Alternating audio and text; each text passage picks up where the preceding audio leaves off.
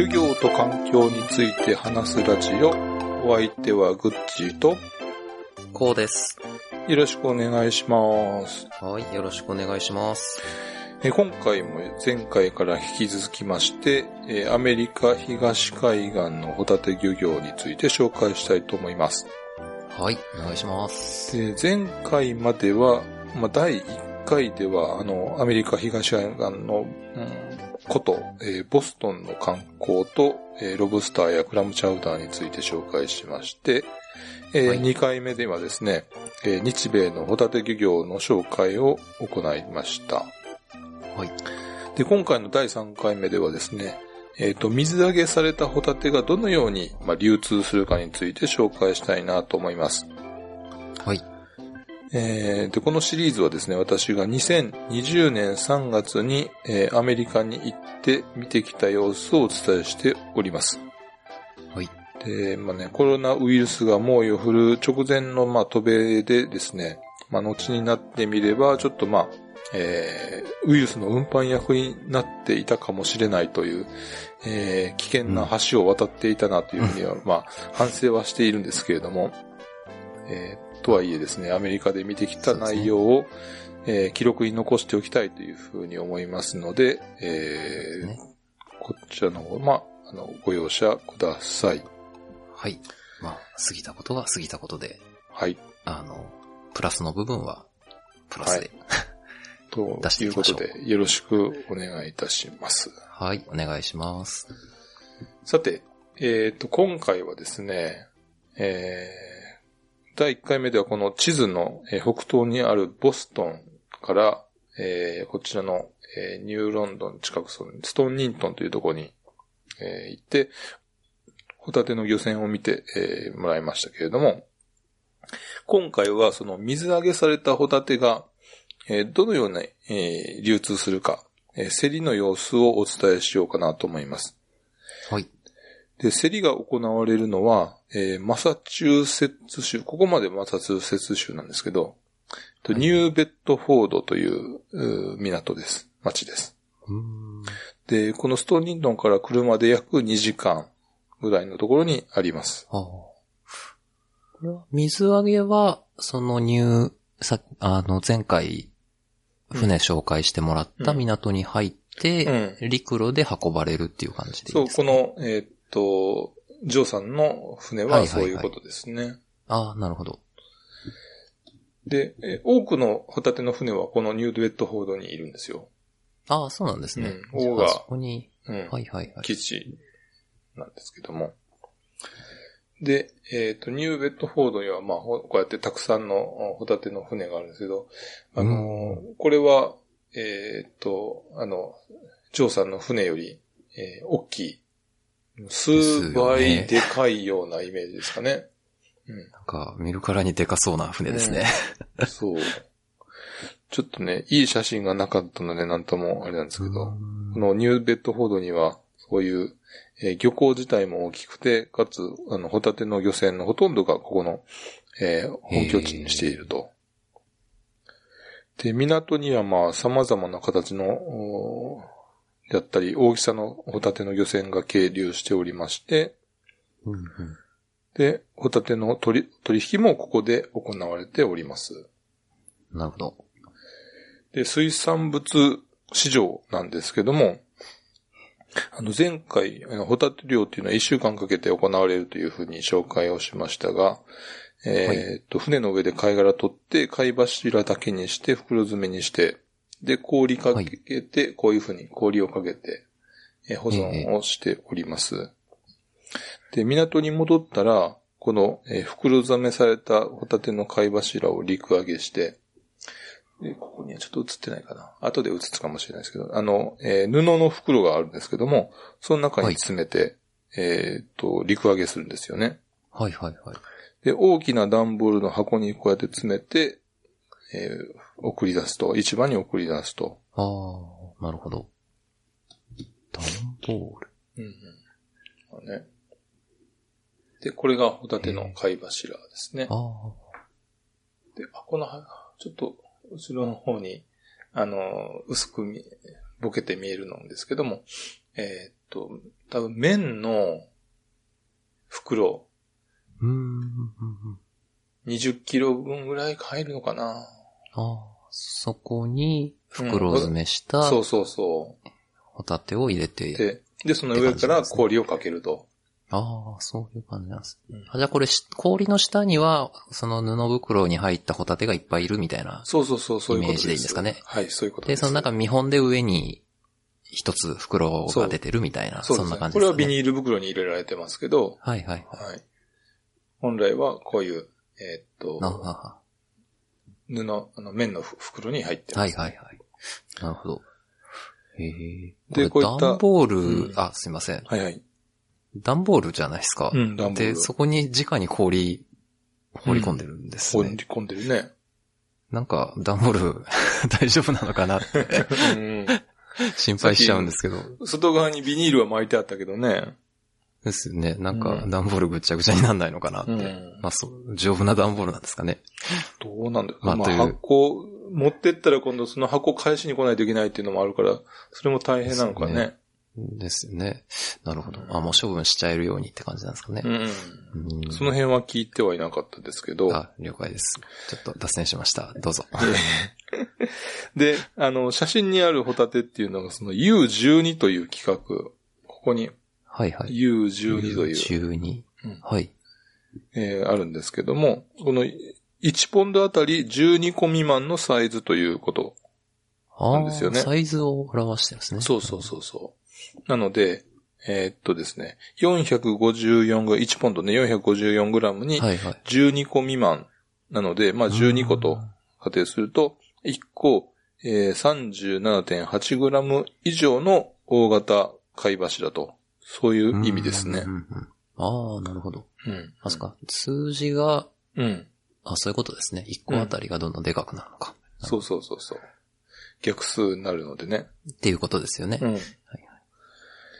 で、えー、まあ、に日本でもそういったアソートっていうような、あの、言い方がありますけど。あ、そそういうのがあるんですね。はいはい。うんうんで、続いてその段ボールも、あの、この一つの、一つ分の入っている、えー重さ。これが、えー、1259ポンドなんですよね。うんうん。1259。そう。つまり、だいたいですね、571キログラムに相当すると。それは、うんホタテだ、氷も含めてですか？いやいや、ホタテだ。けで。ホタテだけですよね。うんうんああそうそう。で、えーこの船のうんシップ名、ベッセルが、えーコールドスプリングスフィッシュという船の名前ですね。うんうんうんうんで、2020年のえー3月13日に水揚げとなっていると。ああ、なるほど。で、この情報をもとに、えー競りがかけ、競りにかけられるということになりますね。ああ、なるほどですね。えーそれでですね、実際にこの、えー競りが行われている様子を撮影しました。で、今回ですね、えージョーさんを訪ねた日の朝に、まあ、寮から戻ってきた、えーフィリアス号はい。ありましたけども、そのフィリアス号で取れた、えーホタテを、えーこの日、競りで、えーお競っていたと。うーん。これは、これ、はい。画面に、画面がただ上に表示されてるぐらいのイメージでいいんですかねそれとも、なんか下で、なんだ日本だとよく、なんか対面で指出してとかってやってるじゃないですか。うんそういうのを下でやってたりするんですかこれは？全然、あのね、まあ、この、えー部屋は単なる会議室。で、あーそこにはいはい。こういったモニターがあるだけ。あ、そうなんですね。で、えっと、ここの部屋は生産者が集まる部屋。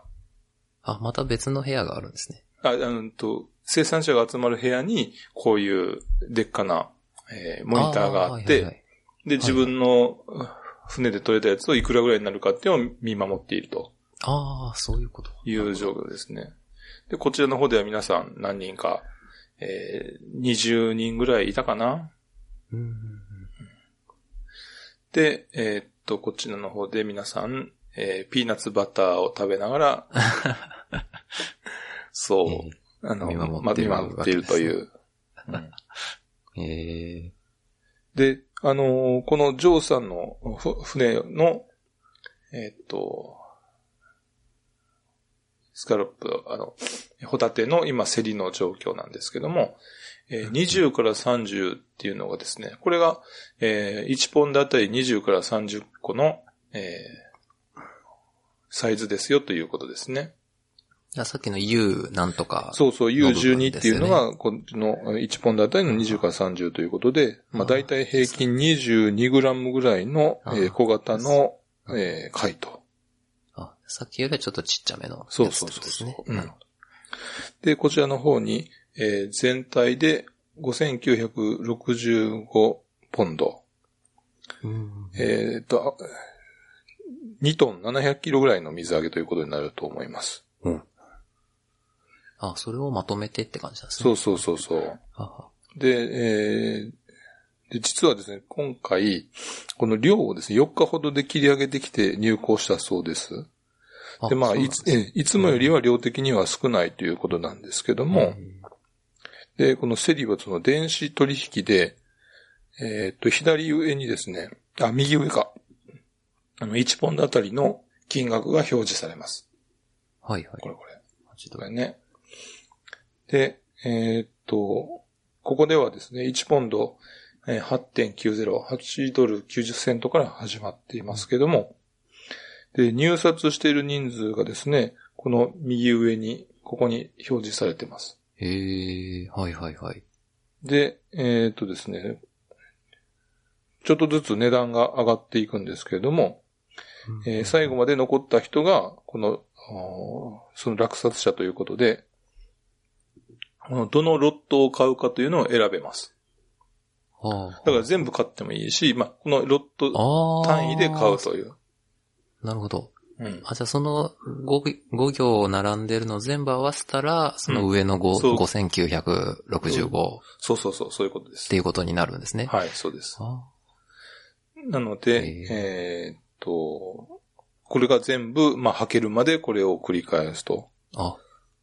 これ、例えばこの人が、あの、入札し、落札した人が、この金額で3つぐらい持ってったとして、うん。あと2つはまた、金額リセットして始まるみたいなそういうことですか。そういうことです。ああ、なるほど。はいはい。へえ。じゃあ、それではちょっとこれ動画を撮ってみましたので、あ、そうなんですね。揺れて申し訳ないけど、こうも、皆さん無言の状態ですね。ええあ、今、9ドル40セントで落札者が出ましたね。ええあ、これで確定なんですね。はい。この落札してる人は、で、同じ近くにいるんですか？それとも。どこにいるか知らないって、誰かもわからないって。あ、そうなんですか。じゃあもう本当にネットオークションみたいな、そんな状態そうそうそうそうそうなんですね。まあ、現物は見てるだろうから近くにはいるんだろうけどっていうところだけどね。ええそうなんですね。うん。そうで、今、い、い、1ロット目、その9ドル40セントで買って、はいは今、9ドル30セントで落札しましたよと。で、落札した人が今、えっ、と、選んでまあ、いくつ買うますよと。かを決めてるんですね。あ、4ロまで4ッつト買ったら、あその残りを買いましたよと。ああ、うん。ええなんで、か、うん。スマートでいいですね。そう。見てる方もわかりやすいですし。うん。そう。で、今、まあコロナがね、本国、本格的に出てくる前の話で、えーっと、値段的には、まあまあ平均的な値段だということらしいでああ、す。そうなんですね。で、最近も一応連絡は取ってはいるんですけど、はいはい。えーっと、えーこのホタテの値段っていうのはそんなに大きく変わっていないということです。あ大型のやつほどちょっと値下がり率は高いみたいですけども、あまあ、中型、小型のやつは、あの値段そんな変わらないよというふうにおっしゃってましたね。あ、なるほど。で、えーこの今の、えーフィリアス号のおやつは全部売れて、次、今度は U10 と、大きいサイズ。うんかなりでかいサイズの、はいはいおホタテのおセリーネなんですけども、まあ、初め値が15.50とうん。いうことで、かなり高いくは、はじ、えー初め値が高いなということになるかな。うんうんうんさてですね、えーっと、ちょっと改めましてですね、ホタテ貝の価格についてなんですけども、あの、前回もですね、スーパーのホタテの値段をまあ見てみましたんですけども、改めてちょっと確認をしたいと思うんですけど、えーっと、1ポンドは 0.454kg ということで、まあ、1ポンドあたり、えー10ドルだったら、うんうん。えーキロ22ドルということになりますよね。はいはい。2400円。うん。そう。で、えーっとですね、つまりその、えー2400円ほどっていうかな、にに22ドルで105円ぐらいとはいはいはい。考えると、1300、2400と、まあ、それぐらいかなっていうことになると思うんですよ。で、はい。えーちなみにですね、日本の、まあ、浜値っていうんですかね。えー浜で、えー売られる時の、まあ、値段なんですけども、まあ、だいたい 1kg、えー200円ぐらいと考えていいのが最近は。ただですね、このコロナでですね、100円を切るようなところもあるので、ええ。やっぱり、下がってるんですね、かなり。そう。かなりね、え下がってるね。で、か、あの、今までまあね、去年ぐらいまで多分200円ぐらいを目安に考えてたのが、急にこのコロナで、えー、もう100円切るようになってくると、なかなか経営が厳しい状態です。厳しいですよね。うん半、半半値っていうことだねちょっと、うんちょっとししんどいですね。で、まあ、ただ一応ですね、そのコロナ前の状況と考えて、えー1キロ200円ぐらいというふうに見たらですね、まあ現在はその、なかなか、あー厳しい状態ではあるんですけども、はい。えーぶどまりを、まあ、10%ぐらいというふうに仮定すると、1キログラムあたり2000円ぐらいの、まあ、あの、ホタテの、お原価というか。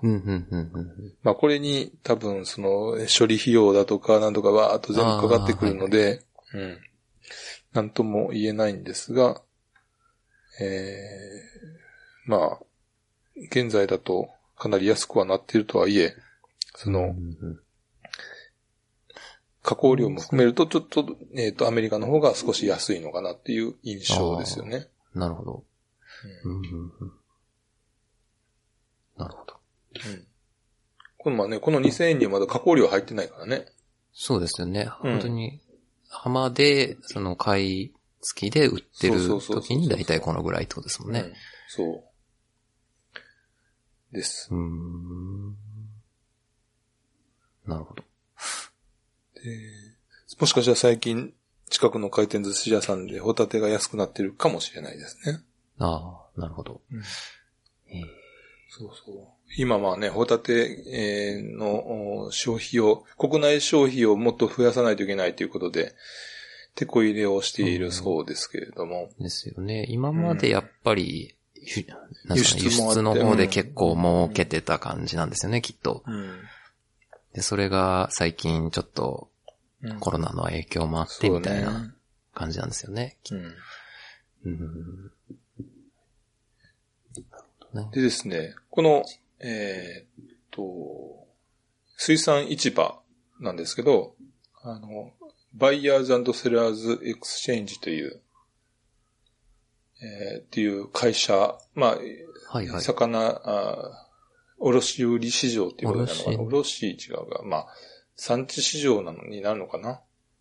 日本でいうところの。市場、い市場の会社っていうことでいいんですよね。そうだね。はい。うん。市場会社ということになると思います市場会社。はいはい。はい。は、えっ、と、ホタテだけじゃなくて、他のいろんな魚の販売も行っているんですけども、はいはい。えっ、と、これはですね、レッドフィッシュと言ってですね、種名はちょっとわからないんですけども、えーおそらうんうんく千尋赤魚という種類じゃないかなとは思うんですが、ええーー、はい。で、あな、な、何の仲間とかになるんですかね。うーん、何の仲間？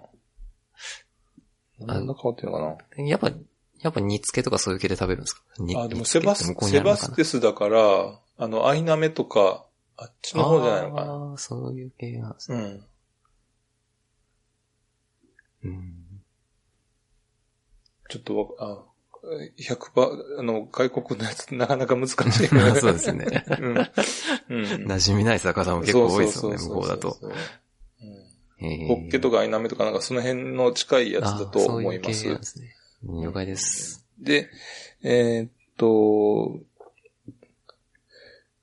アメリカだったりヨーロッパの場合ですね、上場される魚っていうのは内臓が除去された状態で上場されるんですよね。え、ってことはもう全部取り除かれてるんですか、こいつら。これ、でもこれ取り除か、これは取り除かれてないんですけど、ですよね。うん。で、ま多くの場合がそういう風なあ状態で水揚げされるんですけど、で、結局その内臓も洗浄で処理されて海に捨てられてしまうと。あ、そうなんですね。うん。へえ。で本当、に身だけしかうん。食べないっていう、そう。あれなんですね。で、これは、あ日本ではその赤魚という風な名前で輸入されているかもしれないと。あ、そうなんですね。うん。買う。へえ。そうそう。まあね、なん、うん、日本語名なんだっけ、ちし、ちひろ赤魚やから、まあ赤魚の、だと言っても嘘じゃないっていう言い方になるんじゃない？なるほど。そう。これはちょっと内臓を取ってはいないですね。で、うん次。これが、えーっと、ポロックと言って、まあ、タラの一種なんですけど、、えーこちらは、まあ、内臓が取られているんですけど、ちょっとこの辺が見えてかな？ああ、開いてますね。うんうんえこちらはポロックといってですね、えータラの一種なんですけども、日本で取れるスケトウダラやマダラとはまた別の種類なんですけど、うん。えっ、と、大西洋岸によくう分布しておりまして、で、なんか火を通すと身がポロポロっとはぐれやすくなるそうで、えーフィッシュチップスに向いているということです。ああ、そういう系のうん白身魚なんですね。そうなるほ、どポロックだとかですね、まあ、次に言うのはハロカドックなのか、そういった、えーまあ、タラ系の魚があフィッシュチップスに使われるようですね。なるほど。うんで、こちらがハドック、小ダラという種類ですけども、はいはい。えーっと、こちらはですね、えーっと、大きな、まあ、ポロックに比べまして、一回りち、えーあ、すみません。大きさは、あポロックに比べて一回り大きくて1メートルちょっとと。あ、でかいんですね。うん、結構大きめですね。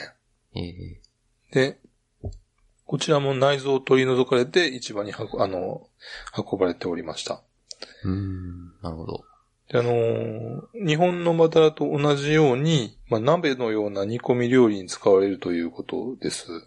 ああ、なるほど。鍋、鍋ってなんですね。うんうんで、保存方法としては、まあ、干物だったり、燻製にされたりすることもあって、他のタラっていうのは、えーえーと、大体塩蔵されることが多いそうなんですけども、ああ、はいはい。えー少し変わった保存方法なのだそうです。干物とか作るんですね、向こうでも。そうやんな。あの、ワインと合わへんのにな。なんかさ、なんかあんまイメージなかったですね。うんええ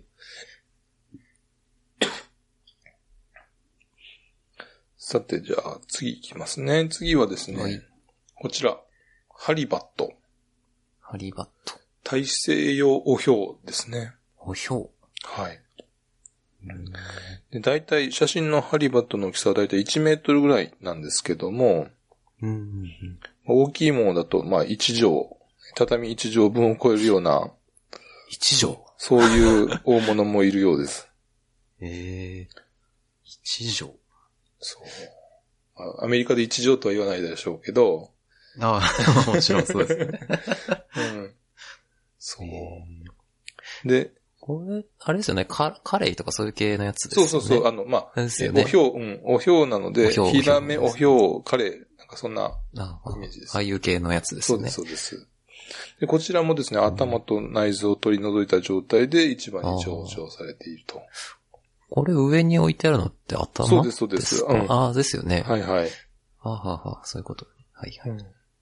あの、ハリバットツリーっていうのが結構、あの、スポーツフィッシングって言って、ええバス釣りみたいな。そうそう有名なのがですね、あの、ちょうどアメリカとカナダの国境付近にあるファンディ湾っていう港があるんです、あ、湾があるんですけど、はいはいはい。このファンディ湾っていうのは世界で一番干満差があるというふうに言われてまして、えー、干満差大きい時で15メートルに及ぶそうです。15メートル。なんかちょっと想像つかないですね。うん 15メートル。そう、奥の方でね。えーで、えー当然その潮の流れも速いので、まあそうですよね。はい。大きなハリバットも生息できるのかなと、ええということですね。で、こちらはですね、はい。えっ、と、モンクフィッシュといって、アメリカアンコウではないかと。アンコウ。は？い。アンコウですねアン。コウですね。はえい。えで、まあね、なぜか頭と内臓を取り除かれた状態で入ってくるんですね。なかなかはい。特定するのはこの難しいんですけれどもそうで、すね。まあ、あれ、これ、右側のやつって肝とかではないん？そうです。いいとこに気づきましたね。そうですよね。はい。あのー普通はですね、あのーえーアメリカではその内臓を海に捨ててくるんですけど、はいはいはい。現地でもそのあん肝の美味しさというのが知られてきていまして、そ。の肝臓だけは持って帰ってくるそうです。あ、そこは日本と一緒なんですね。あんこの 内臓を食べるのは。うん、そして痛風に苦しむ人も増えると。それって昔、昔は違う、食べなかったんですか？昔から食べてるんですか？いや、昔は多分食べなかったんじゃない？ああ、じゃあ最近になって、うん。あと日本にも輸出してるみたいやしね。ああ、そうなんですね。ん。へえ。そう、さっきの赤魚も多分日本にも輸出してると思う。ああ、はあ、はあ、はあ。ちょっとまあ推測の域を出ないけども、例えば日本に輸出するものはもうその、えー内臓ついたまんまっていうか、うんうんうん。送った方が多分いいとあ思う。あ、そうですよね。ねうん向こうの人も、まあ、ちょっと楽できますし。うん。ですよね。そう。じゃあ、あん肝は向こうに行っても食べられるわけですね。そう食べようと思えばあるかもしれない。ああ、うんなるほど。でね、他にもまあ上場されていた魚っていうのはいろいろあったんですけども、うんまあどれもおそらくその遊郭してから数日経っているような感じを受けております。ああ、前、1回目の時にちょっと言ってたような 感じなんですかね。ちょっと新鮮かみたいな。そう。